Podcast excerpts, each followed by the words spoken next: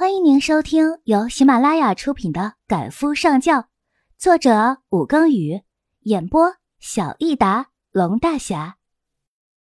第二十九集，程明金的右手食指和中指有意无意的敲打着桌子，淡淡的问道：“没什么想问的吗？”冯景抬抬眼皮，兴致不是很高，不过还是道：“谢谢。”哈，谢我什么？你是故意让我知道的吧？思南不是思家亲生的，对不对？他的印象里，老爷子即便高兴的时候，也没有对思南特别亲密过。原来不是没有原因的。程明静浅浅的抿了一口酒，你早晚会知道的，算是我送给你的额外礼物吧。冯景自嘲的一笑，礼物？他喉头哽咽，真是个大礼。这件事说思南不知情，这可能吗？可是他知道了，还故作不知，即便不想与他在一起，也不必用这样的方法吧？程明静转动着酒杯，许多事情都并不像你看到的那样，许多真相都要自己去寻找。冯景有些吃不下去了，我们走吧，我吃饱了。程明静点头，走吧。出了餐厅，冯景便道：“我自己回学校吧，你不用送我。”他已经有些忍不住想哭了，可是他又不想在程明静的面前这么失态。失恋这种事情被人看去全是狼狈。程明静扯了他进电梯，下往停车场。自己在路上哭可是更丢人哦。不介意的话，肩膀可以借给你用一下。冯景顺着他的胳膊往他身边靠了靠，再也忍不住的伏在他肩上哭了起来。程明静伸手轻轻的在他背上拍了拍。和童飞在一起的时候，他最喜欢莫名其妙的哭上一场，见了他却总是装作没事的人，连让他安慰的机会都没有。电梯门打开的时候，思南看到的便是程明静和冯景相拥的模样，他脸色变了几变。心底如被瞬间抽空了一般的，他的女人，他却没有资格上前。程明静伏在冯景的耳边，轻声道：“思南在外面。”冯景摇摇头，并不抬头，意思是不愿见他。程明静了然，朝思南点点头，便拥着冯景往外走。思南紧握着拳头，他似乎看到冯景脸上有泪痕了，为什么哭？又为了谁哭？看着陈明静小心的帮他打开车门，拥着他进去的模样，他嫉妒的发狂。可是能怎么样呢？他什么都不能做。月色酒吧，思南打发了不知道多少前来搭讪的女人，把杯子推出去。再来一杯。酒保有些为难的看着他。司先生，您已经喝了许多了。丛先生交代我们。不能让你喝太多了。丛允清是他圈内的朋友，也是这里的老板。思南一笑：“ 那你打电话让他来陪我喝。”酒保更为难了，但在看到他身后的男人的时候，露出了笑意。“啊，老板来了。”丛允清在他身边坐下。“怎么失恋了？”思南用下巴点点酒杯，酒保立刻帮他满上。他喝了一口，才道：“何以见得？”丛允清拿了酒保送过来的酒，和他干杯。让我猜猜是哪个？莫不就是你们私家的那个小姑娘？司南轻笑，原来他竟然表现的那么明显。怎么，他把你甩了？还是你们家老爷子不愿意你们在一起呢？后一种。思南并不和他绕弯子。我说，我可以放弃思家的一切，他依旧不答应。我一直猜不透，到底是为什么？你在圈子里也算是洁身自爱了，可是，怎么就这么入不了你们家老爷子的眼呢？真是奇怪了。丛允清也猜不透司心杰到底在想什么，可是他有另一种法宝。拿了思南的电话，便拨了出去，然后递到思南的手里。直接告诉他，只要他选择了，还怕老爷子不选择吗？他可是只有这一个孙女了。思南本就有些醉了，又因为走投无路，竟然对这个选择心动了。而电话已经接通了，冯景的声音在另一端传过来：“有事。”连“小叔叔”三个字都省略了，声音没有任何的感情，和以前的他完全不同。难道他已经开始讨厌他了吗？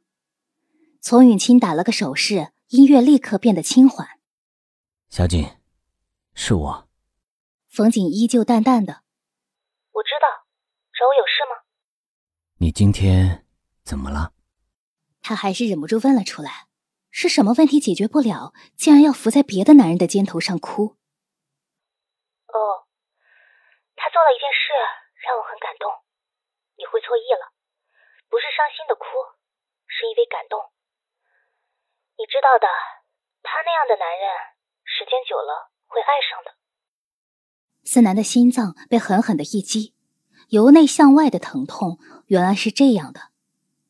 颓然的挂了电话，他又狠狠的喝了一杯。丛允清无语了，听他说的几句话，没有一句是重点。不过好事多磨，还是陪他喝酒吧。这边的冯景挂了电话，便将自己蜷缩在一起。想到那日他发胆囊炎，他一直抱了他许久，直到他平复下来。第二天，护士还在那里羡慕的说：“司先生对你可真好，昨天一夜都没睡，帮你盯着吊水。今天早上啊，又嘱咐了我好多次，要我帮忙照顾你。可是那一夜在日本，他便已经做出了选择了，不是吗？”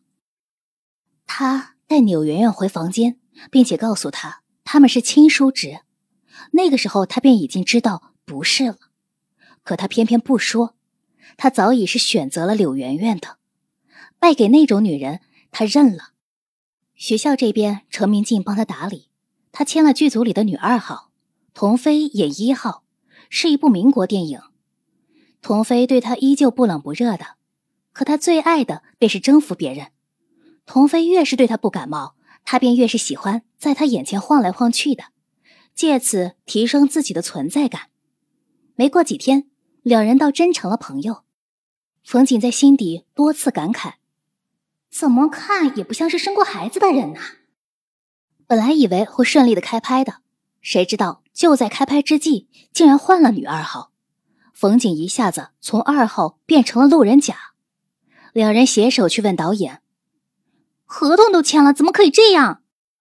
导演也是一脸的无奈。看着冯景，哎呀，你还是问问你自己，到底是怎么一回事吧？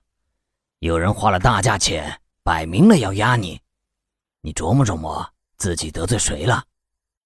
冯景无语，他能得罪谁呀？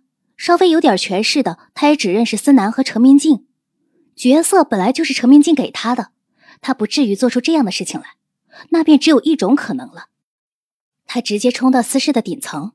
姚真看到他，便迎了上来。“哎，你怎么来了？思南在不在？”冯景直接问道。姚真却把他拉到角落里。“哎，你和叔到底怎么了？上次日本之行发生什么事情了？为什么他回来之后，反倒更加变本加厉的压迫我们了？”冯景冷哼：“哼，这得问问他自己。美人在怀，还这么一张大变脸，一看便是欲求不满。”嗯，书在里面，你自己进去吧。冯景连门都没有敲，直接推门进去。思南自文件里抬起头，便和冯景看了个对眼儿，似乎早已料到他会来。他看他的目光没有任何的波澜，用下巴点点沙发，坐。然后自己也起身朝沙发走去。冯景等他坐下，便开口道：“是不是你？”思南认真的打量他。气色还不错，什么是不是我呀？角色，思南并不否认。老爷子虽然口上不说，心里还是不希望你进娱乐圈的。你就当为了让他高兴。况且你又不缺钱，何必去那大染缸呢？冯景气急，站起身厉声道：“你凭什么替我做决定？你以为你是谁？”他几乎是把所有的怨气都吼了出来。他凭什么这么对他？他以为他自己是谁啊？思南一愣，从没见过他这么气急败坏。你先坐下。你回答我的问题。冯景和他对峙，思南黯然。他不适合你，他有个孩子，而且母亲是谁都查不出来。小锦。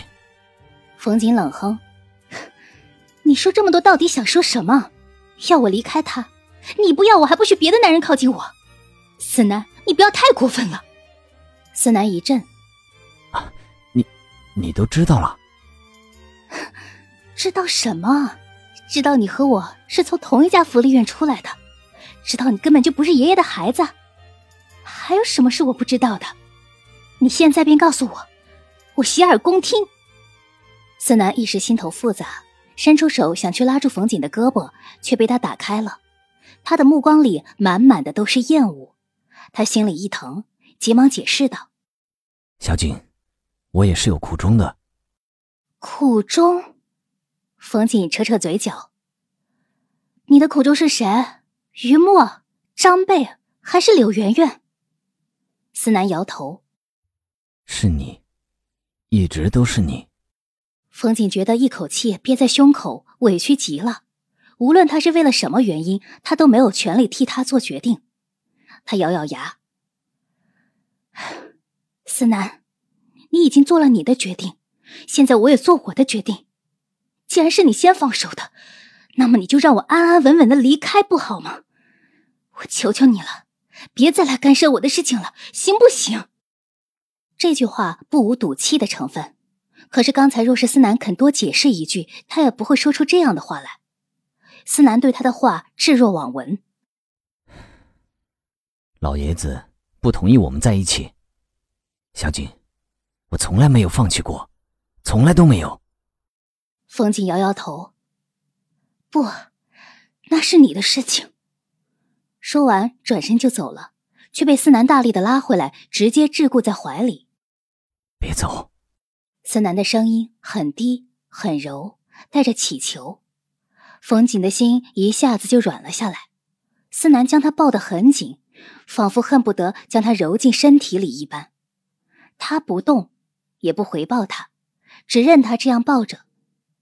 思南内心惶恐，无论遇到什么事情，冯景从来不会是这样的反应的。他越是反常，他便越是心虚。他在他耳边喃喃的解释道。我自小在福利院长大，是老爷子给了我再生的机会。我也有想过离开私事，放弃这个身份，但是，他要我报答他。小锦，你说我该怎么办呢？冯锦垂下眼睑，所以他就放弃了他。在他心里，原来他是这么容易被舍弃的那一个。思南仿佛也知道这个解释打动不了冯景，只得用最原始的方式：“小锦，我爱你，我爱你。”他不知道说了多少句，他才能原谅他，但是只要他还没有原谅他，他便会一直说下去。冯景默默的推开他，看着他带了哀求的眼睛，问他：“那个角色，你是给还是不给？”思南的心又是一阵抽痛，他甚至不愿意和他谈论这个事情。不给就算了，我走了。思南终究没有追出去，看着他离开的背影，他的眸光一点点暗下去。冯锦最后也没能得到二号的角色，童飞和他一起求了许久，才得到了一个饰演丫鬟的机会。司心杰给他打了很多个电话，要他回家看看。他只推说忙，要不待在剧组里，要不就回学校。很多次出了剧组或者学校，便能看到思南的车不远不近的停在那里。他没有下车同他讲话，冯景也就装作没有看到。有几次甚至挽着其他男人的胳膊，在思南的车旁边经过。他还有一个特殊的任务，就是每天要给程明静打电话汇报童飞的情况。虽然这不是程明静要求的，但是每次他滔滔不绝的时候，总能感觉到程明静的好心情，以至于连自己的心情都好了起来。匆匆间，时间竟然过去两个月了。这日剧组完工之后，大家约在一起聚餐、唱歌。作为主演，童飞少不了要被灌酒。童飞毕竟是个女人，喝不了多少，加上冯景身负使命，自然需要帮童飞挡酒。一比三的赔率，让他喝了这辈子最多的一次酒。等聚餐结束，众人一哄而散的时候，便只剩下了两个半醉不醉的女人。和一个助理加一个经纪人，童飞的经纪人一把将童飞拦在肩上，抱怨着：“哎呦，比猪都沉。”冯瑾则被助理扶着往外走。初夏的夜晚沉闷的很，冯瑾只觉得自己的脑袋都要炸掉了。看着童飞被扔进车里，身子转了几转才稳住了。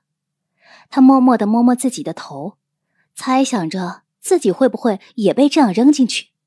只是下一刻，他便落入了另一个怀抱，熟悉且温暖。他微微的仰头，伸手去触摸。思南，思南的声音低沉且沙哑。